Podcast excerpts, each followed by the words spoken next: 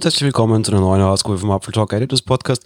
Ja, es ist Montag und ich werde heute auch wieder ein bisschen die Tradition des Randens am Montag hochhalten. Es war vorletzte Woche schon etwas, was mich äußerst aufgeregt hat und mir tatsächlich das Blut ein bisschen in Wallungen brachte. Etwas, was Apple sehr schlau positioniert hat. Man hat am Freitagabend für unsere Zeit zugegeben, das wird Apple relativ egal sein, aber halt irgendwann Freitagmorgen für ihre Zeit in, also an dem Wochenende vor der iPhone Veröffentlichung eine Pressemeldung rausgegeben, die mich durchaus gestört hat. Letzte Woche gab es eine andere Entwicklung und ich hoffe persönlich, dass beides ein bisschen gemeinsam zusammenhängt.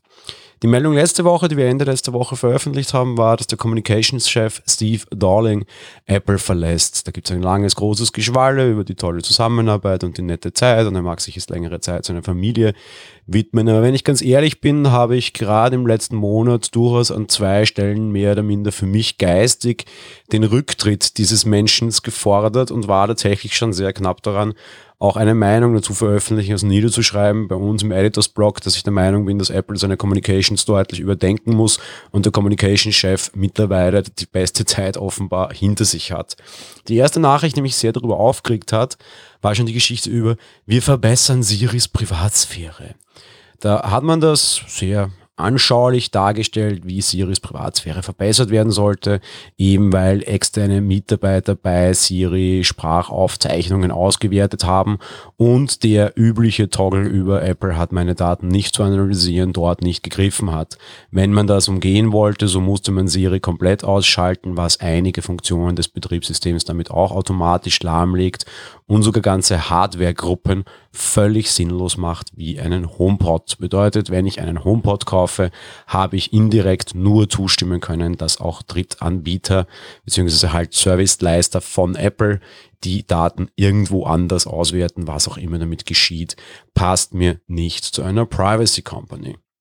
Die nächste Nachricht, die mich wahnsinnig aufgeregt hat, war eben am Freitag von der, vor der Keynote und sehr schlau positioniert. Man hat da auf die Sicherheitslücke reagiert, die Google Project Zero vorher aufgedeckt hat. Man nannte das Ganze eine Nachricht zur iOS-Sicherheit und ich habe selten in meinem Leben eine derartig freche und provokante Pressemitteilung eines Unternehmens gesehen. Man schreibt schon im ersten Absatz, letzte Woche veröffentlichte Google einen Blog über Schwachstellen, bla bla bla. Erstens, Google hat keinen Blog veröffentlicht, aber okay, das sind Spitzfindigkeiten. Auf der anderen Seite, man zeigt ja auch schon, dass man sehr spät dran ist.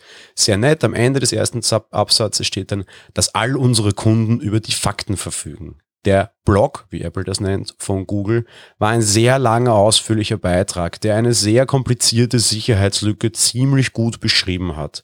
Apple spendet uns jetzt unter Anführungsstrichen Fakten, so sagt man. Es sind fünf Absätze, keiner ist länger als sieben Zeilen. Wir gratulieren, sehr faktenreich. Was steht da drinnen? Naja, da steht drinnen, dass es anders als beschrieben Google macht nur Panikmache. Wenn ich mir anschaue, wie lange dieser Beitrag ist, dann ist das durchaus nicht nur Panikmache. Das Ganze ja nur irgendwie ein Dutzend Websites betraf. Naja, nur ein Dutzend ist nicht ganz so wenig, würde ich jetzt mal meinen. Auf der anderen Seite stand das ja nur im Zusammenhang mit der uigurischen Gemeinschaft und Apple stellt es dar, dass es eben ein gezielter Angriff war. Okay, gezielter Angriff. Uiguren. Was sind Uiguren?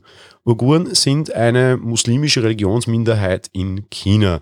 Apple ist nicht in der Lage, das Wort China in den Mund zu nehmen, wahrscheinlich, weil man dann die Leute doch ein bisschen schneller denken würden und sagen, hm, Minderheiten in der Volksrepublik China, die zum Angriff werden, nicht so geil. Nein, das unterschweigt man, man sagt einfach nur, naja, es waren eh nur die Uiguren das Ziel, was so nicht stimmt. Das waren zwölf Websites, die natürlich jeder besuchen kann. Man wird nicht vorher gefragt, sind sie Uigure, ja oder nein, und wenn nein, ein Klick kommt raus. Oder man muss einen DNA-Test oder sonst irgendwas beantworten vorher. Das ist natürlich mal erstens Quatsch, dass das Websites waren, die quasi die Uiguren eher betreffen von den Inhalten her, mag schon stimmen. Fakt, Fakt ist, Apple spielt in fünf Absätzen hier eine wirklich große Sicherheitslücke sehr galant und sehr spät einfach runter und wirft Google, die einen Fehler für sie gefunden haben, ja, große ja, Panikmache vor und ich mag schon ein bisschen was dran sein und Google hätte das auch ein bisschen ruhiger kommunizieren können, was man ihnen allerdings auf jeden Fall zugute halten darf. Google hat den Fehler offenbar an Apple kommuniziert, Apple den Fehler behoben und das liegt einige Monate zurück und das hat Google auch von Anfang an gesagt. Fakt ist nämlich auch auf der anderen Seite, und dafür würde ich gerne auch mal ein Statement von Apple halten. Ich habe sie auch schon kontaktiert. Ich bin mir sicher, ich werde wieder keines erhalten. Mittlerweile zahlt der unter Anführungsstrichen freie Markt für Sicherheitslücken mehr für Sicherheitslücken unter Android als unter Google ah, als unter iOS. Warum ist das so? Naja, hm. offenbar ist es eben so, dass mittlerweile diese Lücken unter Android mehr wert sind oder mehr schwerer sind vielleicht. Das wissen wir nicht so genau. Es kann einerseits natürlich an der Schwere liegen, andererseits auch an der Kundendichte, keine Ahnung. Fakt ist, es ist das erste Mal so, seitdem es beide Betriebssysteme gibt, dass sich dieser Wechsel geändert hat. Fakt ist eben auch, so was Sicherheit und Datenschutz betrifft, kommt Apple immer wieder schlechter in die Medien und der Umgang damit, den finde ich wirklich mehr als bedenklich. Vielleicht hat deshalb auch der Communication-Chef schon einen Hut genommen, ich weiß es nicht, ich hoffe nur, es ändert sich jetzt ein bisschen, übergangsweise macht viel Schiller.